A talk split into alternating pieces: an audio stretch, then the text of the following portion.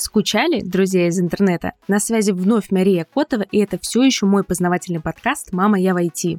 В нем мы говорим про изнанку мира IT и про то, как освоить IT-профессию без высшего образования. Актуальные вопросы, острые темы, полезные секреты, поддержка, инсайты и лайфхаки. Только ц.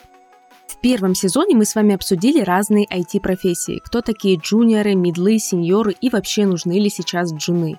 А еще мы общались с психологом о синдроме самозванца и про выгорание, спросили у владельца израильской IT-компании Алекса, как работодатель подходит к найму сотрудников, и еще затронули тему авторской собственности, потому что работа головой – это творческий процесс, и полезно знать свои права на это самое творчество.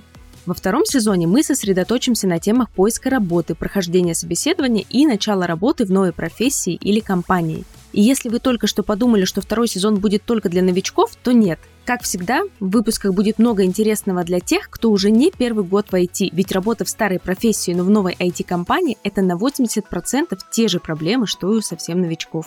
Поэтому подписывайся на мой подкаст, ставь колокольчики, чтобы не пропустить выход первого выпуска нового сезона, и услышимся в следующий вторник. Пока!